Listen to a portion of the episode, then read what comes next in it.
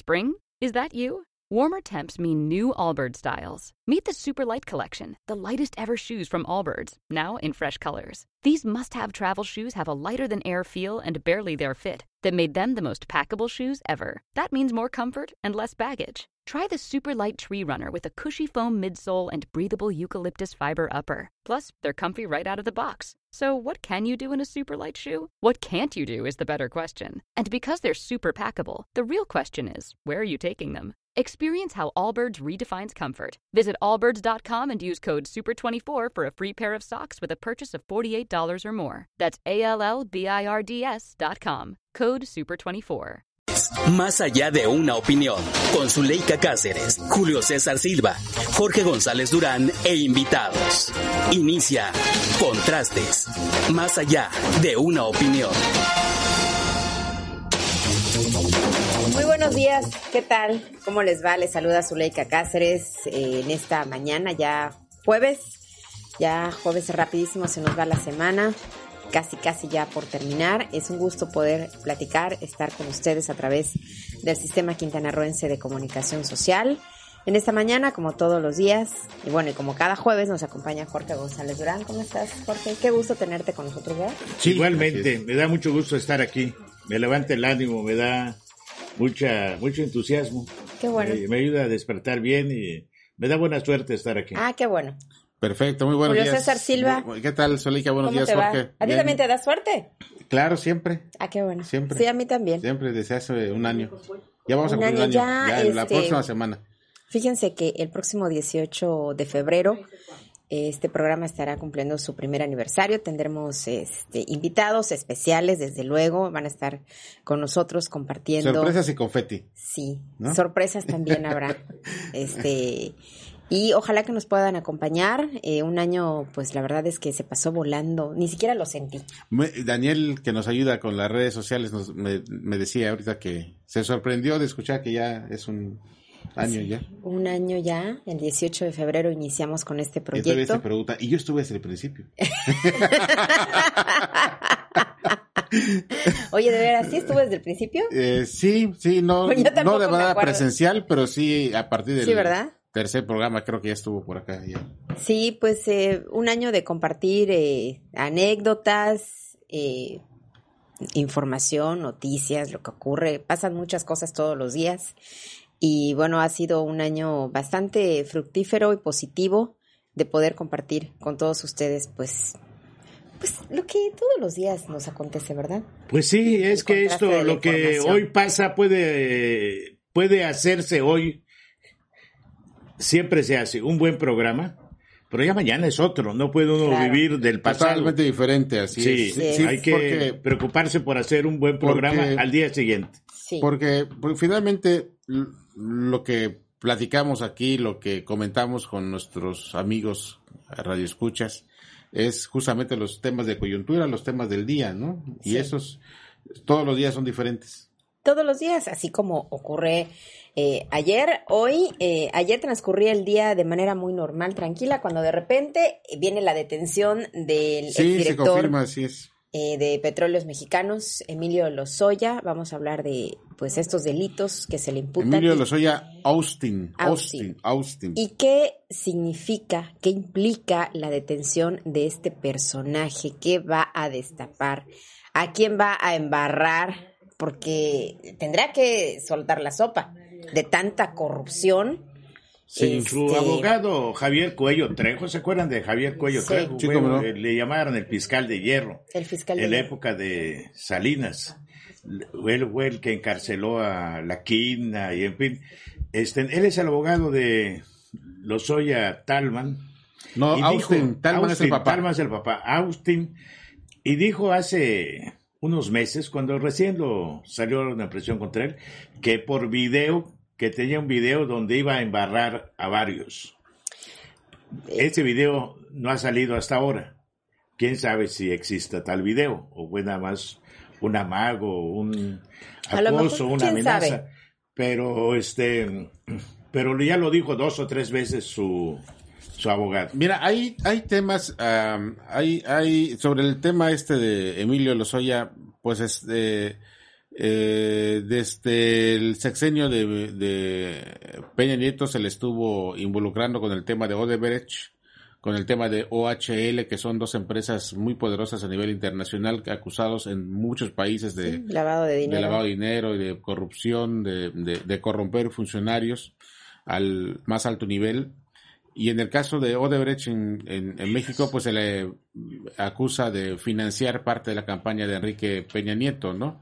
Y el Santiago Nieto, el actual, el actual, eh, este, eh, pues el que lleva toda la cuestión de la inteligencia financiera en la Secretaría de Hacienda, como fiscal, eh, como, como funcionario de la entonces PGR, pues llevaba a cabo las investigaciones en relación con ese tema y de hecho justamente su salida de esa fiscalía eh, se da por estas investigaciones. Luego se vincula con Andrés Manuel López Obrador y el tema de Odebrecht pasó a segundo plano, ¿no? No, no sé si, si, si dentro de, de acuerdos que pudo haber habido al final, al final de la campaña pasada que gana López Obrador, eh, pues se trató este tema y se, y se, y se hizo a un lado, ¿no? Pero bueno, ahora con la detención de, de este personaje en España, pues podría volver a, ponerse en primeros planos, ¿no? Así es. Eh, sin duda, esta detención de Lozoya va,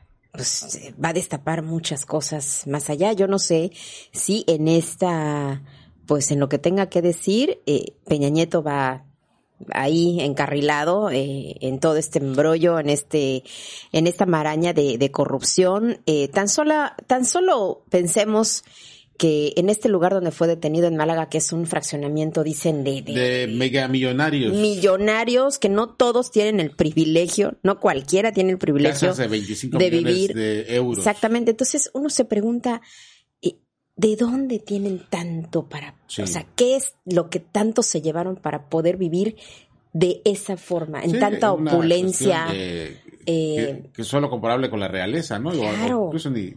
Fíjate que eh, le preguntaron a él por un columnista del periódico El Universal, ayer lo publica, eh, le, preguntaron en 2015, 2016, cuando era director de Pemex, que por qué se trasladaba en aviones privados. Él siempre se trasladó en aviones privados, eh, a cualquier ciudad, a cualquier lugar y a cualquier país.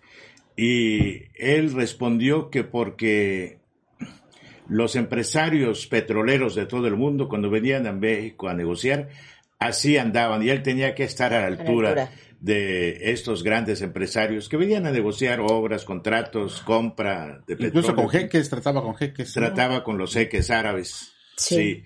Y este, este, este personaje creo que dio un cambio en cuanto a su personalidad porque su origen es ciertamente de una familia eh, Bien. política. Su papá fue también director de Pemex. Su papá, este, no, no fue director de Pemex, fue secretario de Energía. Ah, y luego fue director de, del ISTE en el sexenio de Peña, de Salinas de Gortari.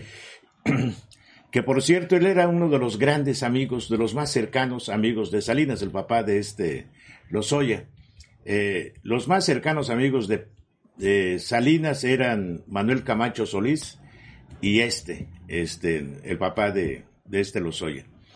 Entonces, la formación de él fue al principio meramente académica y donde brilló, destacó como un gran académico. Él fue egresado del Instituto Tecnológico Autónomo de México como economista. Luego hizo una carrera de abogado. Luego se fue a estudiar a Estados Unidos una maestría, no llegó al doctorado, de, en cuestiones internacionales. Eh, trabajó en el Banco Interamericano de Desarrollo, en fin, era reconocido en su juventud como un académico especializado en temas económicos y financieros. Y después, con esas credenciales, se vinculó con Videgaray, que era uno de los principales asesores de Peña Nieto cuando era gobernador del Estado de México y con el bagaje, la herencia familiar en cuanto al nombre, se le acercó a Peña Nieto y se hicieron grandes amigos. Originalmente no lo eran, Videgaray fue el que los acercó. Y claro, tenía, tenía la credencial de su familia vinculada a Salinas, todo eso. Y allí se encargó de asesorar a Peña Nieto en cuestiones de inversiones para traerla al Estado de México. Y se vinculó con OHL, con todas las empresas Sí. que dice Julio, todas las grandes obras del Estado de México se hicieron con su participación y allí fue donde empezó a, creo que los sedujo el hecho de, del poder, del poder económico. Sí. Entonces, eh, esta, pues esta opulencia en la que viven, pues eh, uno se pregunta, ¿no? Y muchos ciudadanos se preguntarán, bueno, pues ¿de dónde tanta, tanto dinero? Este, ¿cuánto se habrán llevado? Pues ahí ima- imagínate to- todas las inversiones multimillonarias que se hicieron en ese sexenio de Peña Nieto, pues, Pues por yo lo creo menos que el 10, 15% para ellos. ¿no? ayer, Ahí. ayer, ayer posteaba Jorge González. Eran miles de millones de pesos los que se invirtieron. Millones de pesos. Y luego millones. ya en el gobierno federal, pues igual, ¿no? Y desde, desde Pemex, pues los contratos. Grandes negocios en dólares, millones, pero de, de dólares, Sí. no, No de me- no pesos mexicanos. mexicanos. Así es. Exactamente. Eh, ayer eh, Jorge González Durán hacía un comentario en Facebook de que eh, sobre las declaraciones de Emilio Lozoya una vez detenido, ¿no? Le contesto que eh, en la misma situación estará Genaro García Luna, tendrá que cantar lo que tenga que cantar, claro. porque y ahí pues y, y tendrá que salpicar a, a A todos, todo mundo.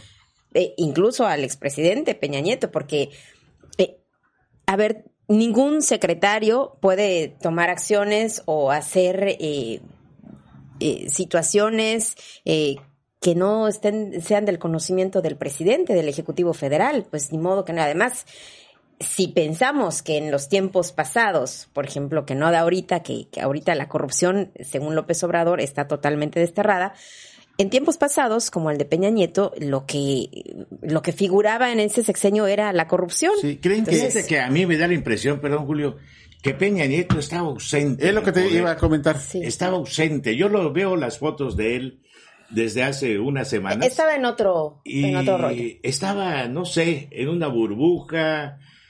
No, no me lo imagino dando órdenes, preguntando cómo anda esta obra, cómo anda este programa, cómo está esto, cuánto se ha invertido. Los dejó No, hacer. Los dejó hacer y él estaba en el glamour, Viviendo con, no, viviendo su no. telenovela, viviendo su telenovela. su propia telenovela. No asumió el control y por eso se le fueron de la mano muchas cosas, ¿no? El No. tema de la Casa Blanca, de, con su Pero, esposa, pero yo no creo, de pero yo no creo que no estuviera enterado de todo. No, o sea, de sí, algunas claro, cosas. Sí, seguramente sí. y sobre todo de de cosas los negocios tan. seguramente sí. Sí, Pero de la cuestión política y del control de los funcionarios me imagino que no. Sí, porque tenía, este, dejaba que hicieran y que le rindieran los informes, claro. ¿Y cómo va esto? Pues va así, pero no se preocupaba por alcanzar metas. ¿Y dónde vamos? ¿Y cómo va esta obra? No, pues va esto, está bien, la hacían, todo le hacían. Eh, Es que se confió, le yo creo, ¿no? De, Sí. sus, de su Le gabinete. montaban el escenario. ¿Dónde? O sea, anda, ya lleva ca- casi un año que ya no se sabe de él, ¿no? Después de que aquel- aquella boda en la que fue y que apareció bailando en un video, ya no se supo más de él. Ya tiene Este, nueva novia, ¿no? Eh, pues No, sí, de la de, sigue con la que- misma. Con la misma que se Ah. la vio después de que dejó la presidencia, esta modelo o diseñadora mexicana. Este, pero ya no se ha sabido nada más de él, ni siquiera de su novia. eh, habría que checar las redes sociales. No, de ella, sí, de ella, sí. Ella es la que publica todas las cosas de, de y, su. y- de su y novio. yo no sé, ¿creen ustedes que a- eh, se eh, este gobierno de López Obrador llegue a encarcelar a Peña Nieto? Pues mira, si realmente hubieran intención, yo creo que por lo menos eh, se, se percibe, pero yo no percibo nada de yo eso. creo que yo creo que si la popularidad del presidente sigue bajando en los siguientes meses pegados ya a, la, a las elecciones quizá no las que sigan pero sí las las siguientes las posteriores eh, antes de la de la siguiente presidencial eh, yo creo que sí lo va a aprender para recuperar credibilidad y popularidad Pues yo veo que todos desfilan en este tema de investigaciones, de indagatorias, órdenes de aprehensión, menos Peña Nieto. Por eso. Sí, yo creo yo que hay creo que, pacto. yo creo- pero creo que es su última carta. Si creo. su popularidad baja peligrosamente como para que su partido pierda El el control control, el del control del, Congreso. del Congreso, yo creo que sí lo va, lo va a usar. Pues sí, Puede, no, hay que descartar. No, se puede descartar esa posibilidad. Vamos a la pausa y seguimos platicando de este y otros temas. Regresamos.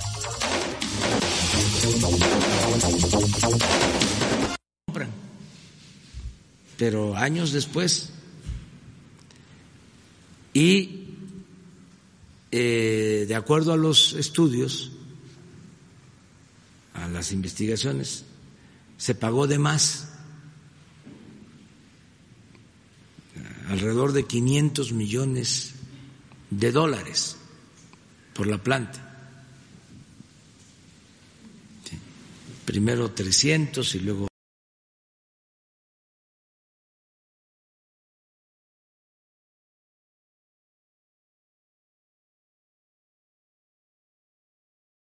primero 300 y luego otra cantidad. El caso es que eh, se terminaron pagando alrededor de 800 millones de dólares por la planta, por la compra de la planta, del terreno y por la rehabilitación. Todavía hasta ahora se está este, concluyendo. Entonces Pemex tiene una eh, deuda de alrededor de 800 millones de dólares. Eh, esto es lo que lleva a eh, esta investigación, que es otra, son cosas distintas, pero ya es la Fiscalía la que tiene abiertas estas averiguaciones previas yo ya, ya no me quiero meter, no sé eh, si son las dos, eh, porque los abogados de el señor Lozoya hablan de que el primer caso prescribió cuando este, no creo que sea de esa manera, pero ya corresponde a la Fiscalía este, tratar. Eh, y el segundo caso, pues es el que está, según los abogados del señor Lozoya, en juicio. Pero es lo que eh, eh, se está ventilando sobre este asunto. Yo no soy abogado, pero a mí me parece un hecho de corrupción que se que de una empresa pública como es Pemex se venda una materia prima por abajo del costo, ocasionándole pérdidas a la, a la misma empresa y, y no haciendo otros, eh, se dejaron de hacer tres proyectos de, de infraestructura por, por subsidiar a, pues sí, eh, eh, lo que dices es cierto. Este, en vez de abastecer con esa materia prima a las plantas de Pemex del complejo petroquímico, se les dejó sin gas a las plantas de Pemex para darle el gas Hablando sobre esta detención de Emilio Lozoya, exdirector de Pemex, y durante el sexenio de Peña Nieto, pues la prensa eh, se enfocó eh, o calificó eh, el sexenio como el, en un marco de corrupción interminable. Yo creo que este tema de la corrupción, solitos, estas detenciones, estos personajes que hoy están frente a la justicia, solitos van a hablar de esa corrupción. Ya no va a ser la prensa la que lo diga. Eso es, fíjate que hablábamos de la desatención que él tuvo sobre sus colaboradores, sobre sus más cercanos colaboradores. Lo mismo pasó en los estados. Él no se fijó de los gobernadores. Del de la corrupción de Roberto Borges, del, ex gobernador de, Veracruz, que fue escandaloso lo de Veracruz de lo de Chihuahua tampoco, que creó hasta un banco particular, en fin, y hubo denuncias, ¿no? Públicas en el Senado, en la Cámara de Diputados, Javier Corral, lo de Chihuahua, siempre lo, lo denunció. Eh, no vio nada, ¿no? O sea, porque no tomó medidas. Pudo haber tomado medidas. El efecto de la corrupción, sobre todo en estos estados, eh, fue lo que detonó el deterioro político del PRI. Yo creo que, se, quedó sin autoridad moral ante los gobernadores cuando surge el tema, su propio tema con la esposa de la Casa Blanca. Claro. Ahí es cuando se queda sin autoridad moral y pues ya los deja totalmente sueltos, ¿no? Pero de cualquier manera, se hubiera envuelto en un manto de cinismo y decir aquí el único bandido va a ser yo, pero no quiere decir que ustedes también lo sean. Este, sí, claro, o sea, este permitió, cedió al chantaje entonces, ¿no? Sí. Este, eh, dos personajes, tres personajes fueron muy importantes en mi juicio en el gobierno de Peña Nieto. Videgaray Videgaray. Eh, Osorio Chong y el que fue procurador, Murillo Caram. Murillo Caram. Murillo Caram, que luego renunció, pero Murillo Caram fue muy importante. Los Osorio Chong y Murillo Caram son del estado de Hidalgo. Fueron los sus principales asesores. Era un gabinete fuerte. ¿Sabe qué pasó allí? Era un gabinete fuerte, ¿no? Fuerte. Bueno, es que ante tanta, ante tanta corrupción, tanta contradicción en ese sexenio, tanta omisión, y tanta opacidad, pues obviamente eh, se va desmoronando porque se van destapando muchas cosas. prestigio, ¿no? ¿Y qué, y qué, y qué pasó? Este gastó muchísimo dinero en medios de comunicación, llevaba una excelente relación, además, no solo económica y por convenios publicitarios, sino también personal con los directivos de Televisa, así es. Eh, con los de TV Azteca. ¿Cómo se le salió de la mano? Hay dos cosas. Él llevaba una excelente relación con TV Azteca, con los Salinas. Y de repente, estos se, se fueron aliando con López Obrador. Llevaba muy buena relación con el Verde, pues les dio posiciones, gobiernos, ayuntamientos. ¿Y qué pasó también? Y luego se, le fueron saliendo de la mano. Eh, ¿Qué fue lo que pasó con sus antiguos aliados? Bueno, son aliados que justamente están por los intereses y se dieron cuenta que, que al PRI se, ya se los iba No, es que se dieron cuenta que el sexenio de Peña Nieto los iba a embarrar en todo, o sea, el, el desprestigio de, todo lo que, de todo lo que años antes de la elección presidencial ya habían reportes de columnistas que decían que los grandes empresarios de México tenían ya habían tendido puentes ya con López Obrador. Fíjate, y anoche se vio en una cena pues que fueron la, mayoría de los más importantes empresarios con López Obrador, encabezados por Carlos Slim. Eh, pero hay el de la desatención de Peña Nieto. Cuando sucede el asunto, el, el crimen este, la masacre de Iguala, Peña Nieto tardó en reaccionar seis o cinco días hasta que el problema ya era internacional ya entonces ya, ya dio una opinión y le encargó al procurador que se hiciera cargo del tema. Este, pero tardaban, tardaban en Pero es que sus secretarios no el reaccionaban. El problema de Trump, cuando él invita a Trump a sugerencia de Videgaray y lo reciben los pinos y, y, si Trump todavía era candidato, eh, se le armó también allí un problema tardó en reaccionar. Ah, debido a eso renunció Luis Videgaray, porque era secretario de Relaciones Pues es que la presión de la sociedad, o sea, obviamente desde la campaña Trump, pues todos los mexicanos con todo lo que había dado a conocer, sus medidas, sus acciones en contra de los migrantes y demás, pues obviamente la, eh, no era bien visto por por la sociedad mexicana y a ese se le ocurre invitarlo y recibirlo con bombo y plato y dices, oye. Eso le, ocasionó problemas de imagen muy fuertes. Fuerte. Muy fuertes. Y le ocasionaron muchos problemas sus, sus secretarios que tomaban las decisiones, este, pues yo no sé si no lo, no lo informaban, pero pues se lo llevaban entre las patas con el caso de los 43. Sí, que tardó mucho en reaccionar. Y, y las contradicciones de Murillo Caram.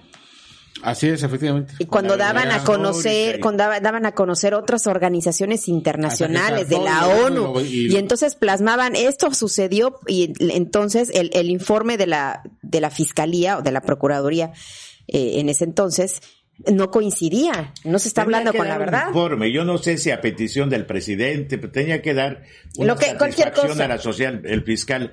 Se hicieron estas investigaciones muchas de ellas, no hay que descartarlos, fueron eh, muy, muy bien hechas, cuando menos, pero en los demás se, se enredaron. Y cuando el fiscal Murillo Caran, él era procurador entonces, Sí. Procurador. dio un informe, aguantó unas preguntas y después Dijo, ya me cansé. dice, ya estoy cansado. Sí, dice, ya se fue. Ya me cansé. Y ese fue su acabose. A Ahí partir de ahí tuvo que renunció. Ya no Sí. superó esa crisis y, y renunció. Sí. Ya no. Y, y a todo esto, o sea, si hacemos una reseña, un recuento de todo lo que implicó eh, la administración de Peña, acuérdate que luego empezaron a venir los eh, las inversiones, tú recordarás, había varios proyectos que se les dio marcha atrás por precisamente por temas de corrupción, o sea, los inversionistas creo que eran chinos, los del tren Sí, los ligero, no sé qué.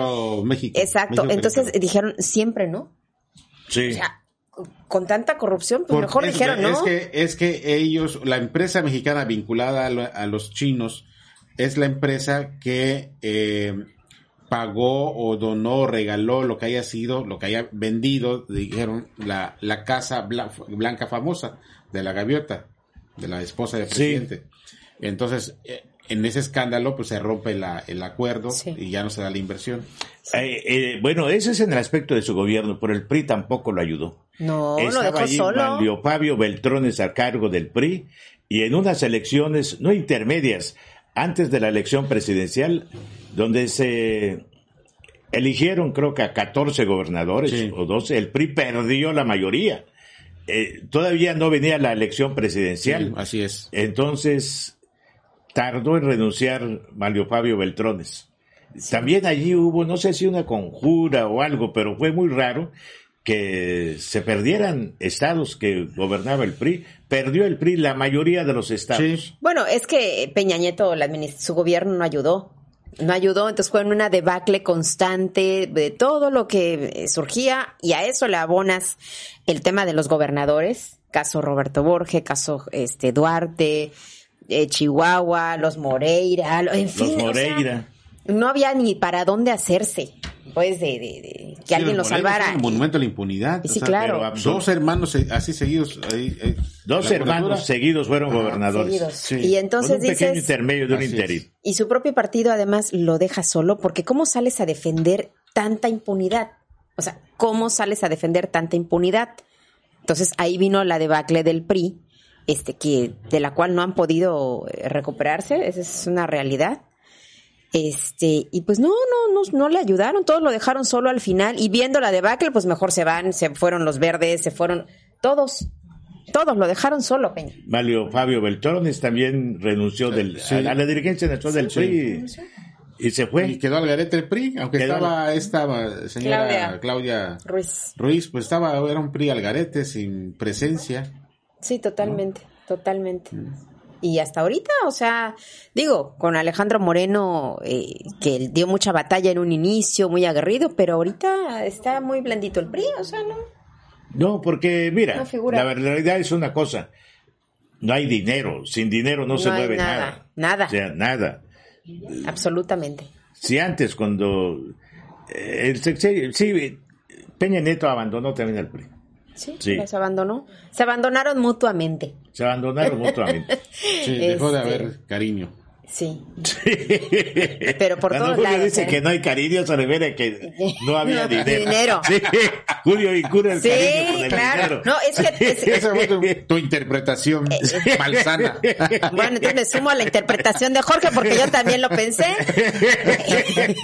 Yo creo que el amor se demuestra, aquí lo hemos, aquí lo hemos dicho, el amor se demuestra con dinero, ¿sí o no? No, porque nosotros no tenemos Pues amor, sí. no se nota por acá, ¿verdad? ¿Sí o no? ¿Para qué nos hacemos? Naturalmente. ¿Para qué nos hacemos como que no? Me dijeron por ahí. Este, es, es una realidad. ¿Ya nos tenemos que ir a la pausa? Ya. Vamos a la pausa y regresamos.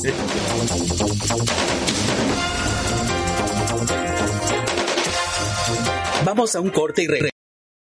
Contraste.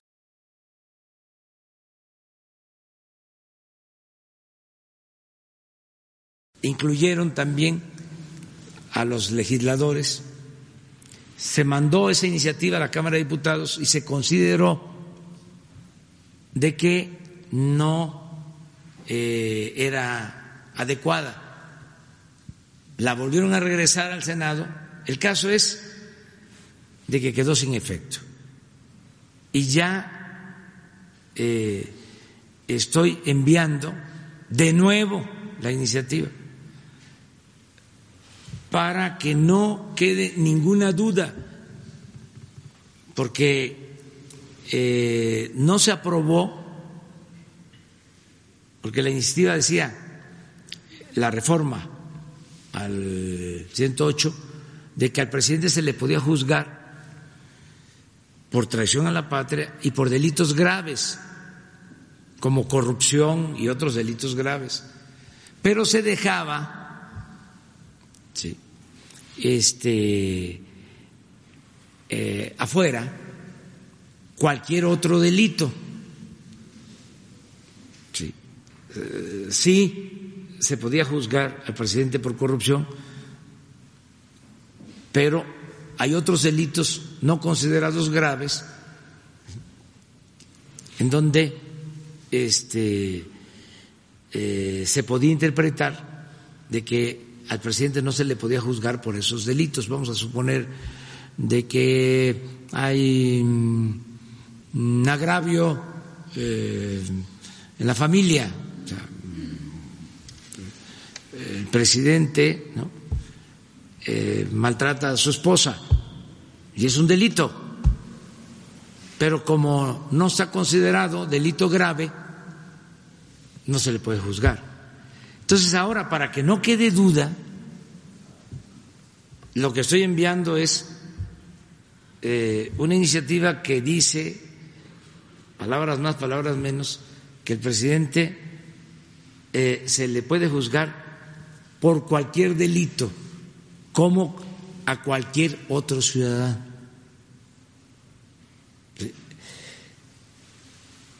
Esto lo explico porque en estos casos de los eh, expresidentes, los abogados tienen que informarnos, tienen que resolver de conformidad con la Constitución, con las leyes, si aplica un juicio en contra de un de una opinión.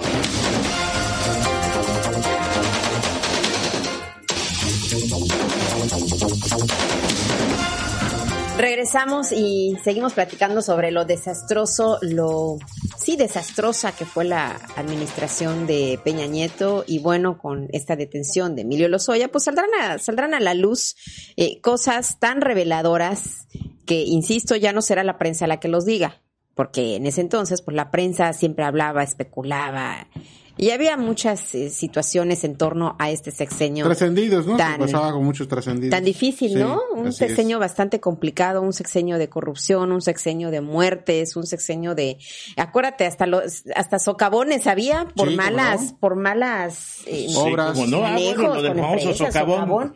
la autopista y no tomó medidas así drásticas de castigar. Dos personas, dos personas murieron ahí. En Simplemente justificaba. Sí. ¿no? Y luego ya él no se refería al tema, ya se lo dejó en manos del secretario de Comunicaciones y, Transportes. Que tampoco este, renunció. ¿eh? En, reaccionar. Ese secretario de Comunicaciones fue todo el sexenio.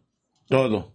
Eh, eh, lo que ocurrió con este... Y también se le acusó de vínculos o de beneficiar con contratos a, OHL. También, está vinculado. OHL es eh, una empresa española que, eh, que construye infraestructura, pero que también es dueña de hoteles aquí en la Riviera Maya. Sí. Este, imagínate, imagínate. De gran lujo, además. De gran lujo, sí. Lo que se habrán ahorrado o el nivel de corrupción para hacer una obra tan chafa, tan tan sin la seguridad que se requiere, sin la supervisión, sin las garantías de ofrecer algo de calidad y garantizar la seguridad de los de los ciudadanos. Pero estas empresas, este es el complejo del Malish.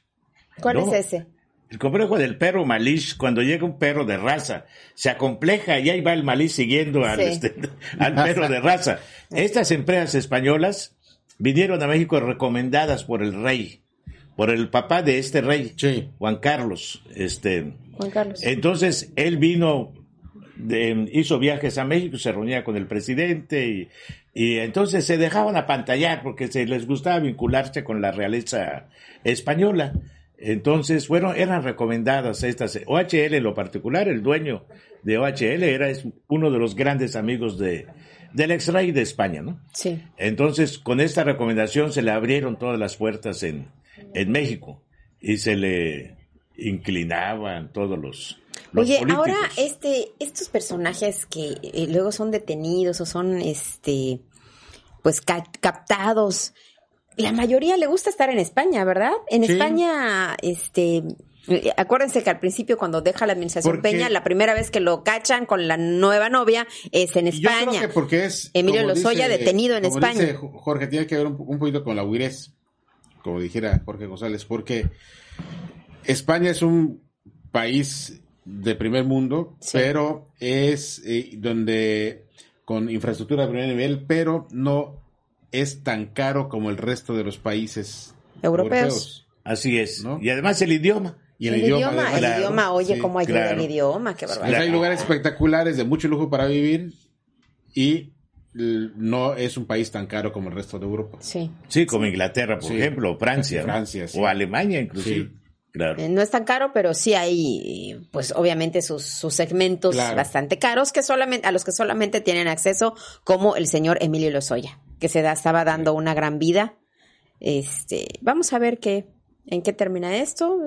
De que tendrá que soltar la sopa, la tendrá que soltar, porque ni modo que él se cargue con todo el, Sí, porque con todo el tema de eso corrupción. les ayuda a minorar la carga este, condenatoria, Sí. el peso de la condena. Si revelan a quienes fueron, la ley les da este, esa opción de, no de acogerse, ya, ya no pueden ser testigos protegidos, pero sí, sí colaboran, vaya, en la investigación. Se Eh, reducen sus condenas. Así y es, cosas se aligeran sus condenas. Sí, pues bueno, eh, yo no escuché a. Ya se pueden salir libres bajo fianza. Pudiera ser también como... Aunque con eso de que, bueno, no, no sé si en el caso de ellos que los sus presuntos delitos se cometieron antes de la reforma legal que establece la corrupción como delito grave, no sé si les aplique eso. Se No supone que las leyes no son retroactivas, ¿no? Entonces deben ser juzgados, si los delitos que cometieron en su momento deben ser juzgados con las leyes anteriores, ¿no? Sí, y eh, esta empresa OHL le dio entre ellos algunos ex gobernadores de Quintana Roo que lo presumían además, les daban sus aviones para que vayan a España, a Europa, a los países árabes y decían, no, es que eh, fulano de tal me dio su avión para, para ir. Sí. Este, Sí, su avión, sí, aquí sí, está mi avión. Así es. Sí. Sí, para que Se los ponían a disposición Así Es- es. con combustible. Acuérdate que hubo un, Sí, hubo un tiempo en que a los gobernadores eh, les encantaba, viajaban muy seguido a Dubai. ¿Te acuerdas? Sí, no salían de Dubai, ahí estaban metidos los gobernadores, exgobernadores. Este, en Dubai se hicieron muy famosos, acuérdate que hasta a Félix González Canto hasta le hacían sus Sus photoshops con ya de jeque, de bueno, o sea, era una cosa porque pues bueno, eh, ellos este se hicieron se hizo muy famoso, no les gusta mucho. Bien, no, Dubai Sí, pues y ahí dio pie, Sí, a no sé si tipo. fueron leyendas de que se dijera que tenían casas en Dubái y todo eso. Sí, que ya habían Este. invertido en, en Dubai porque pues en Dubai evidentemente ahí sí es es es, sí es opulencia, Sí, es sí, sí, sí. nada de rascuacheses, ¿eh? No, no, no, No, no, no, no, Dubai es otro nivel. Ahí sí ahí sí la lana Hay gente de aquí de Cancún, periodistas y todo que han ido para allá. que han ido a Ah, Dubai. pues, Sí. Gente pudiente. Invitados. Invitados, Invitados, claro. pero- Yo pero así también ido. iré algún día, sí. no, no. ¿Quieres que te inviten a Dubai este? No, no quiero, que inviten a otro lado de Europa, menos a, a Europa, no a Dubái, no, no me interesa. a mí ver tampoco me interesa, honestamente a, mí jeques, tampoco me interesa. No. Las mujeres van con su velo, ¿qué voy a hacer? ¿Qué, vas a ver, verdad? Están todas cubiertas de los pies a la cabeza. No hay nada que ver. No hay nada No hay interesante. nada que ver. Sí. Edificios gigantescos, el desierto, Sí, ¿no? sí. Playas artificiales. ¿no? Entonces, Hasta en la playa están vestidas, ¿verdad? Hasta en la playa están con vestido largo. Oye, qué, horror, qué barbaridad, qué horror. Ese es el verdadero motivo. que a Jorge no le interesa ir a en el fútbol las puedes ver porque también tienen prohibida Sí. la entrada al fútbol. Tienen prohibida la entrada al fútbol. Sí. No, entonces Dubái queda descartado en tu lista de, Descartado, ¿qué no me invitas? sí, de viajes, de, Sí. de todo tipo. Mira, Puede ser en cualquier otro lugar, menos a Dubái. De hecho, eh, hablando, sí, de- adelante. de- es nada más para complementar la cultura general.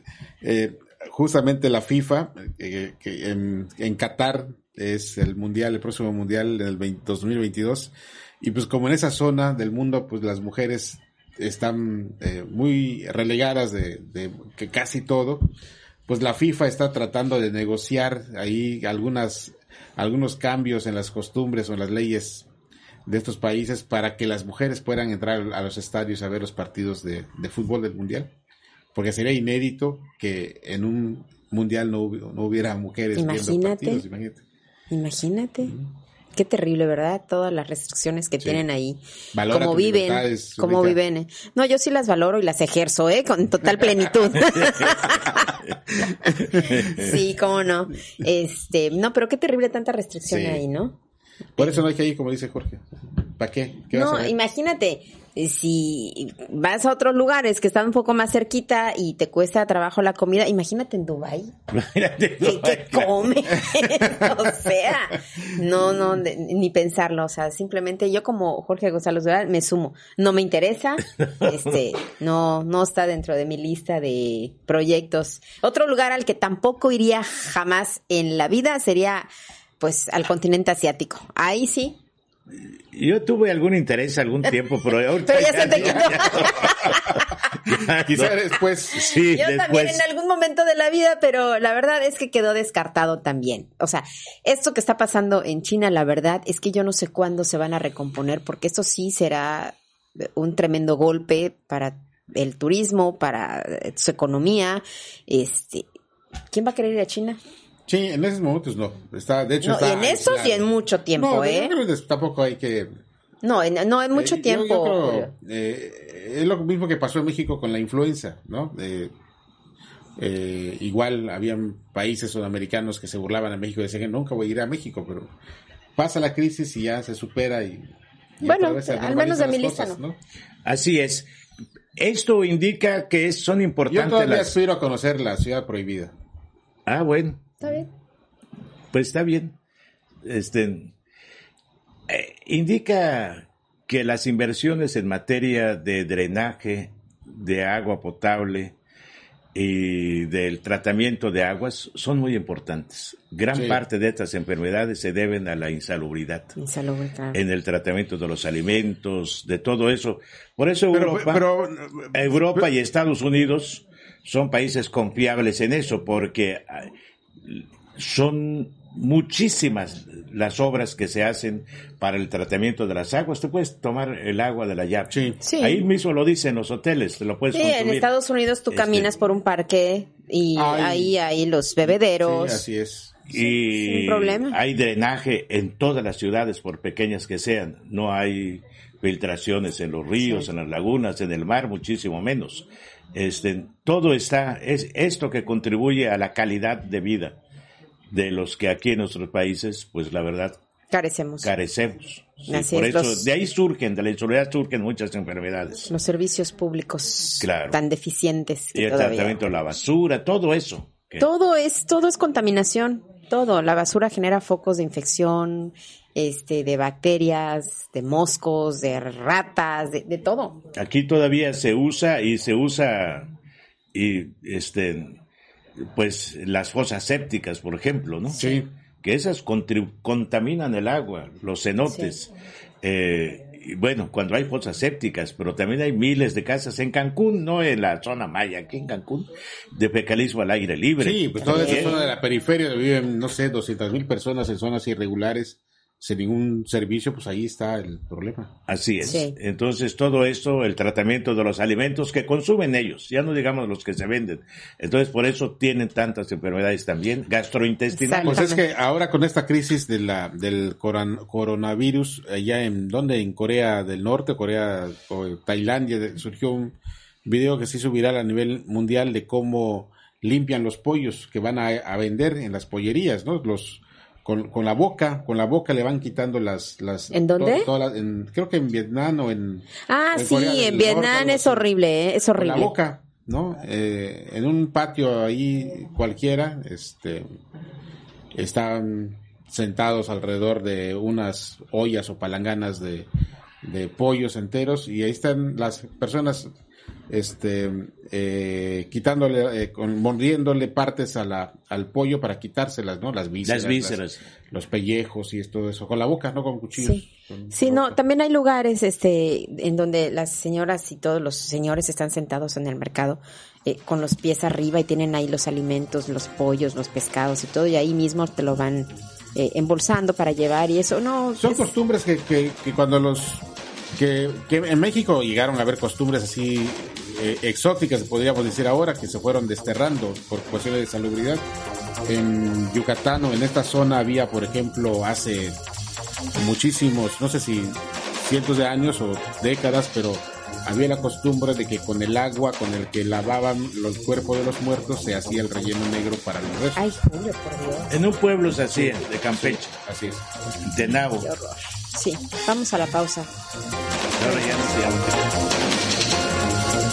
Después de que su gobierno decide eh, liber, soltar a Ovidio Guzmán en Culiacán, este, este contador, José Manuel eh, Félix, había contratado los servicios de unos albañiles, de, incluso son presos, seis, siete presos, que durante 15 días se dedicaron a modificar una área, el área de visitas eh, de ingreso ahí del penal reclusorio sur, para después darse a la fuga, eh, presidente. ¿Hasta qué grado estaría llegando esta fuga pactada? Porque, bueno, desde octubre hasta estos días que se logra fugar este. ¿Qué, le, qué opinión le merece este tipo de revelaciones que hace un custodio? De es ese cierto que este, hubo complicidad.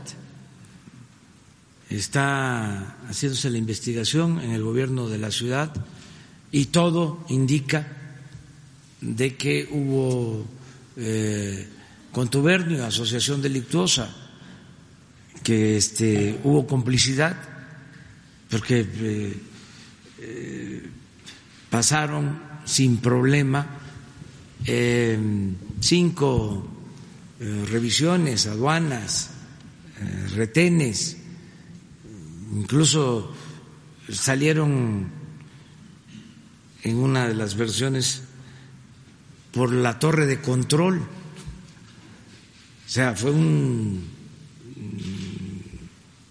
una fuga pactada. Entonces, eh, se está investigando y están siendo eh, procesados los responsables del reclusorio. O sea, este, no tengo más eh, elementos porque esto lo está eh, llevando el gobierno de la ciudad, la este, autoridad local, pero es así. O sea, no, ¿para qué ocultar las cosas? O sea, ¿cómo se van a llevar a cabo estas fugas así, de esa manera? Este, claro que hubo este pues contubernio, ¿no? De las autoridades.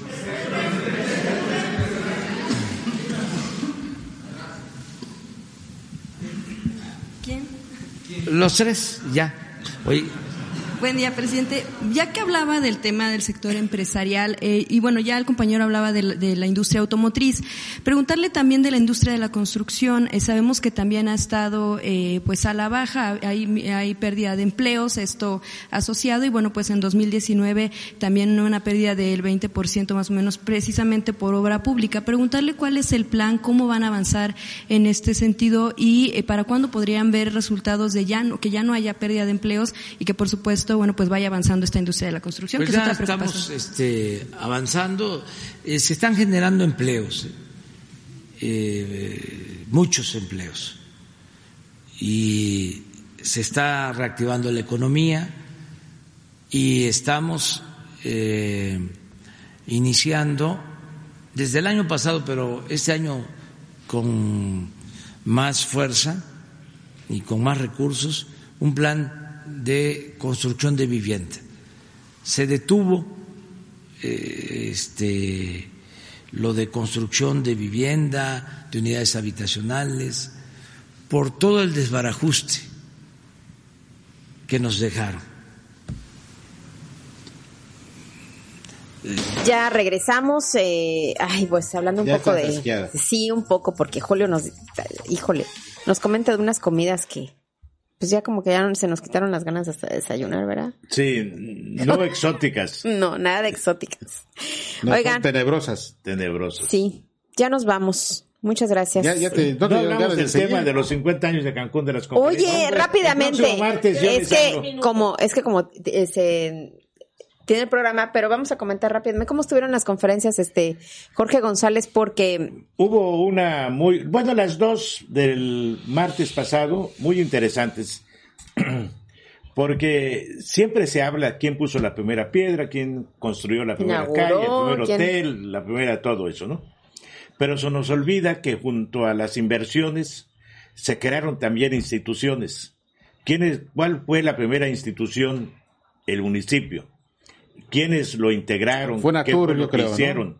La- sí, pero la institución que representa a la, La- comunidad, a la comunidad, Sí. porque ah, aquí tardaron cinco años, pero cuando los españoles creaban una sociedad, cuando llegaron a América, por ejemplo, lo primero que hacían era sembrar una cruz, eh, decir, hacer la traza, aquí iba a estar la catedral, el palacio municipal, y reunir a los vecinos y nombrar una autoridad municipal, Sí. el primer cabildo. Sí.